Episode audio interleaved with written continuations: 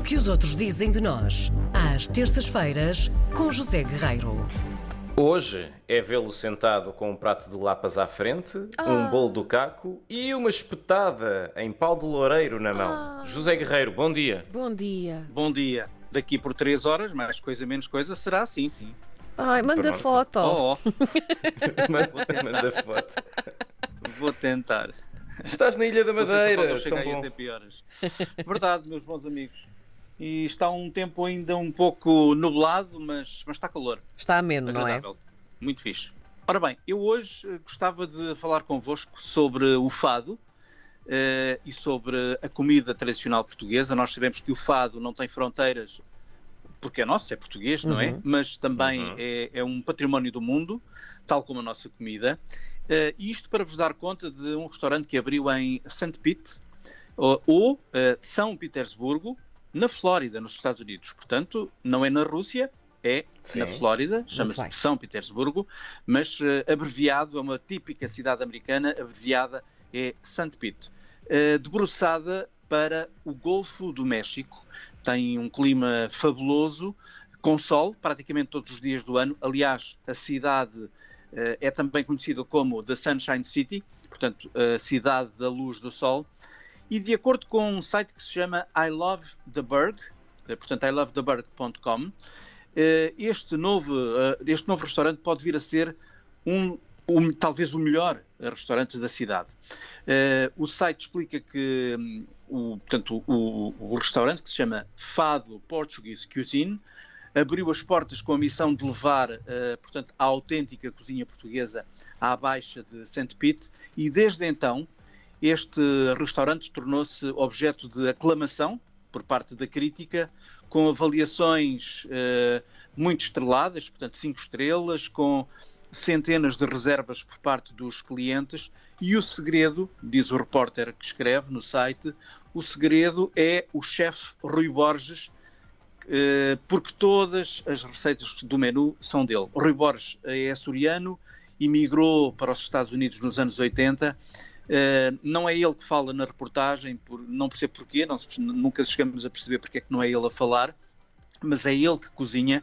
Mas quem fala a reportagem é o filho.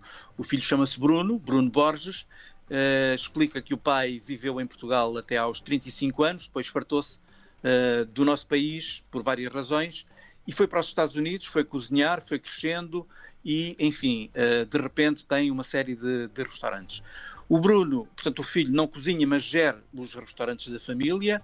Eh, são vários e este, este fado Portuguese Cuisine é, digamos assim, o último desta grande aventura. Eh, e, e é claro que, à semelhança de outros grandes restaurantes portugueses eh, de luso-descendentes eh, por esse mundo fora, a emenda é um verdadeiro, uma verdadeira emenda de restaurante português. Portanto, podíamos estar em Lisboa, ou no Porto, ou em qualquer outra cidade portuguesa, na medida em que, por exemplo, eh, o polvo alagareiro é a grande estrela. Portanto, é de longe lá. é de longe o prato mais, mais vendido. Eu faço ideia, isto deve ser uma dor de cabeça para os americanos eh, dizerem que querem polvo alagareiro, porque está mesmo escrito polvo alagareiro, não tem tradução. polvo alagareiro. Alagareiro. Deve ser uma coisa, uma coisa, uma coisa esperta. E E depois há dizem uma coisa polvo. fantástica. Polvo alagareiro, porque eles não conseguem, não conseguem dizer o O, não é? É, depois, depois há uma coisa fantástica, porque hum, eles têm também na emenda chouriço, não é? Portanto, aquele, aquele, aquele chouriço, aquele chouriço no, portanto, sobre, a, sobre a grelha do, do assador de barro, que acende com álcool, etc. E, portanto, chouriço ah, no assador. Mas os ah, norte-americanos já apelidaram esse prato de chouriço a bombeiro. Ah, é chouriço a verdade. bombeiro. Portanto, é Também já ouvi, eh, ouvi chamar isso. e faz, e faz, e faz todo o sentido. Chouriço a bombeiro, não é? Sim. Portanto, nada mais do que nada menos do que um chouriço na grelha do assador de barro que vai acendendo com, com, com álcool, com a ajuda de um, de um fósforo, de preferência longo, que é para não queimarmos os, os dedos. E os Portanto, bigodes? eh, sendo algo, sendo algo este prato eh, perfeitamente banal, digo eu, ali é um grande acontecimento observar as chamas e o chouriço a ser cozinhado, etc. E, portanto, isso também está patente nesta, nesta reportagem, no que ficou conhecido para os, para os americanos de St. Pete uh, como o chouriço a bombeiro.